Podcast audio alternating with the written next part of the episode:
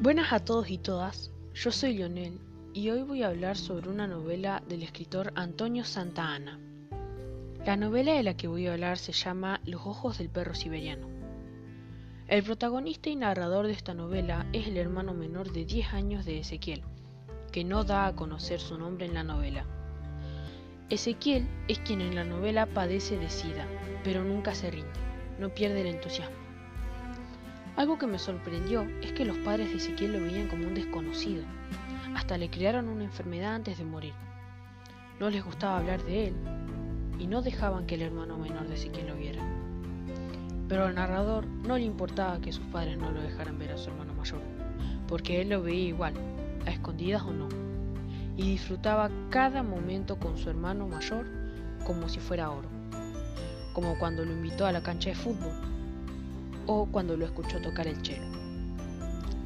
Pero lo que más me gustó de la novela es que tiene frases muy lindas como Ninguna enfermedad te enseña a morir, te enseña a vivir, a amar la vida con toda la fuerza que tengas.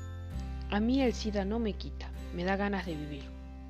Y la frase que más me gustó de toda la novela. Uno de los motivos por que quiero tanto a este perro es por sus ojos. Desde que estoy enfermo, la gente me mira de distintas maneras. En los ojos de algunos veo temor, en los de otros intolerancia. En los de la abuela, veo lástima. En los de papá enojo y vergüenza. En los de mamá miedo y reproche. En tus ojos curiosidad y misterio.